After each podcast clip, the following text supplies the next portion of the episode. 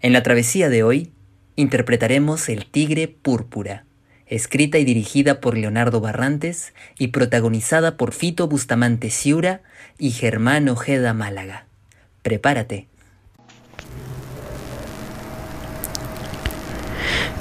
De niño descubrí que la televisión se encendía sola. En un momento dado, sin que nadie tuviera el control, la pantalla se iluminaba y nadie la prendía. Así, solita. Esto sucedía constantemente, pero mis padres no le daban mucha importancia. Asumían que era una falla del equipo. Yo dudaba de todas formas, porque si era una falla, ¿por qué no lo reparaban? Así que una vez, a los siete años, intenté revisar la televisión y me electrocuté.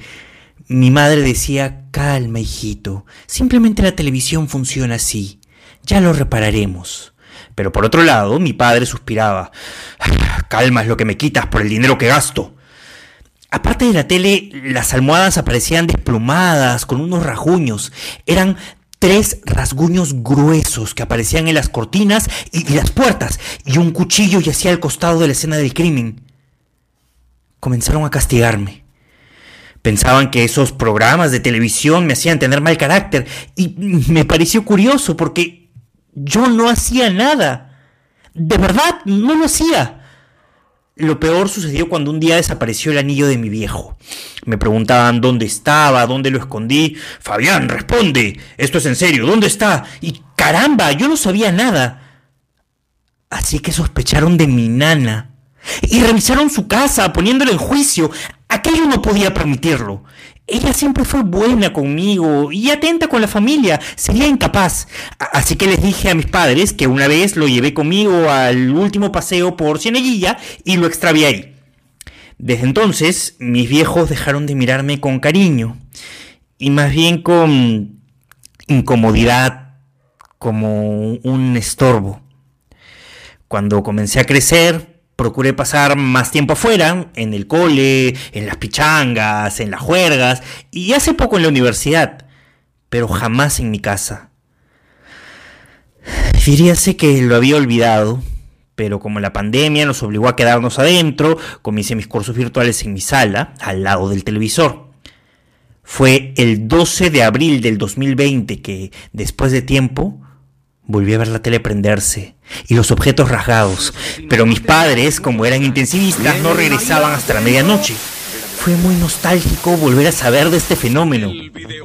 Entonces se me ocurrió retomar mis observaciones dejadas en mi niñez. Me dediqué especialmente a la tele, ya que este era un fenómeno menos variable que la desaparición de objetos o las rajaduras. En esa semana comencé mis primeras observaciones. Apagué la televisión y esperé a que se prenda. Tardó un total de dos horas en encenderse. Usualmente cuando eso pasaba lo apagamos y cada quien volvía a lo suyo. Esta vez decidí esperar por un tiempo. Y a las dos horas la pantalla se había apagado sola. Y esto se repitió durante el día. Estas nuevas revelaciones me emocionaban. Como aún me daba miedo revisar el aparato, eh, llamé a un electricista.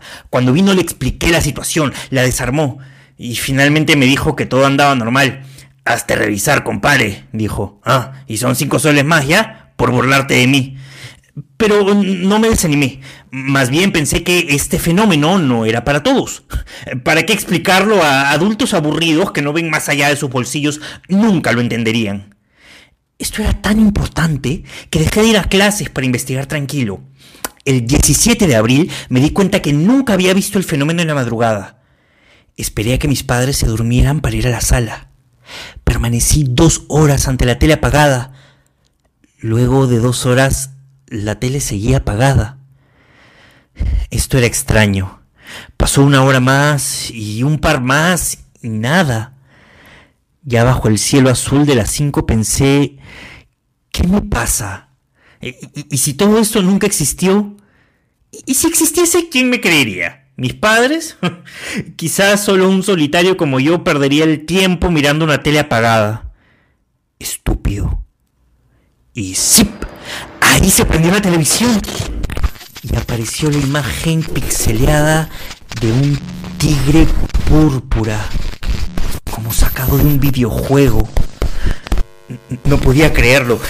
Agarré el control y comencé a machucar para cambiar de canal, pero la imagen no se quitaba. De pronto comenzó a hablarme. Mm, mi viejo amigo, puedo sentir que tienes un olor muy apetecible. Quisiera que vinieras para, tú sabes, devorarte.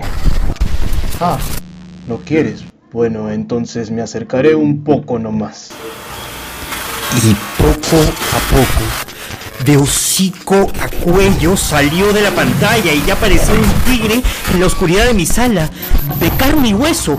Sus rugidos contenidos me congelaron, pero no tardé ni dos segundos en correr hacia mi cuarto, sin gritar.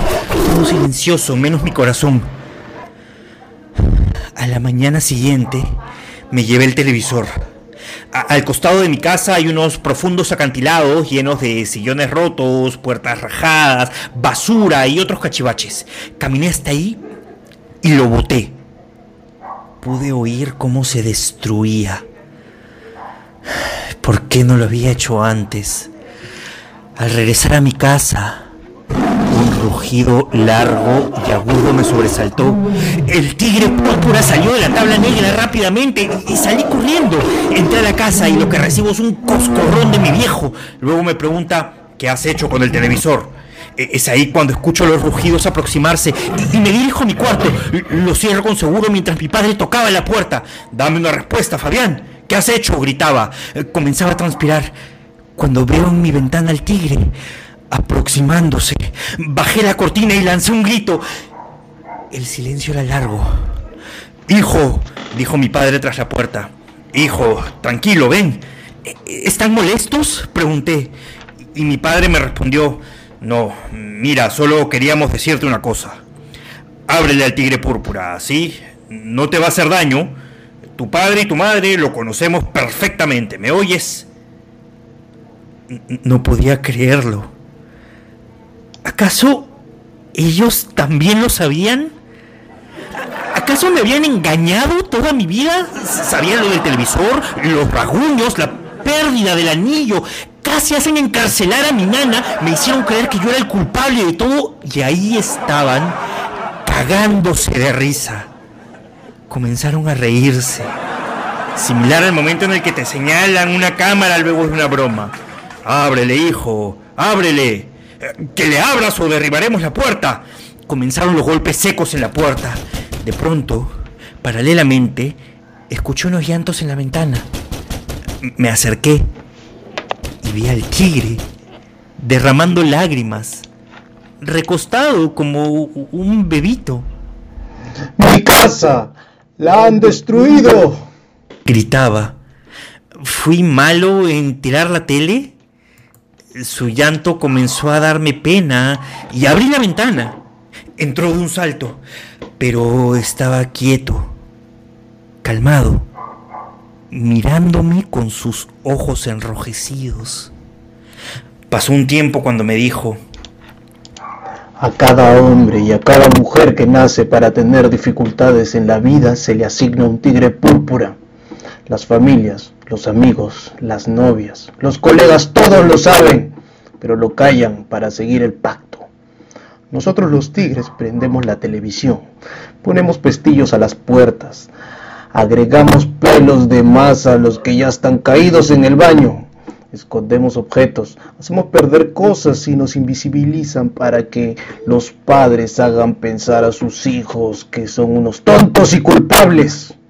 Lógicamente, cuando uno crece a cierta edad, aparecemos y les contamos la verdad.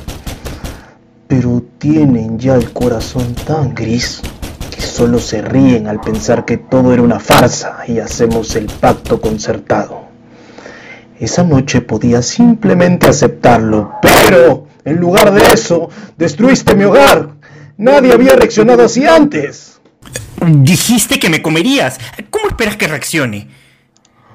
Bueno, sí, es verdad. Fue un error mío, tenía hambre. Los tigres no necesitan comer para vivir, pero a mí personalmente se me antoja. Discúlpame por molestarte. ¿Te puedo comprar una televisión nueva? ¿De verdad?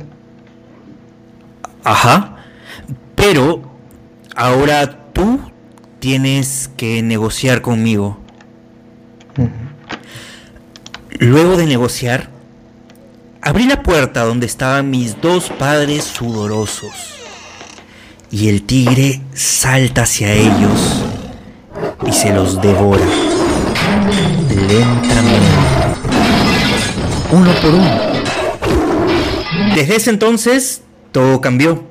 Con la tarjeta de crédito de mis padres le compré una LG curvilínea, donde el tigre puede deslizarse y cambiar los filtros de su pelaje. También en los videos de YouTube eh, podía trucarlos o, mover a las personas, distorsionando la realidad pixeleada. El animalito es tan gracioso, tan fiel. En las mañanas salimos a la terraza y le enseño el, el sit, el échate, el down, ganándose un huesito él también ya puede vivir sin ocultarse. Para los desdichados no hay mejor compañía que un tigre. Mi consejo es este. Si encuentran a su tigre, negocien con él. Puedes tener una vida plena junto a él a cambio de unos cuantos huesos para jugar. Solo eh, espero que no se aburra de los que ya tiene y quiera unos nuevos. Eh, ojalá no pase algo así.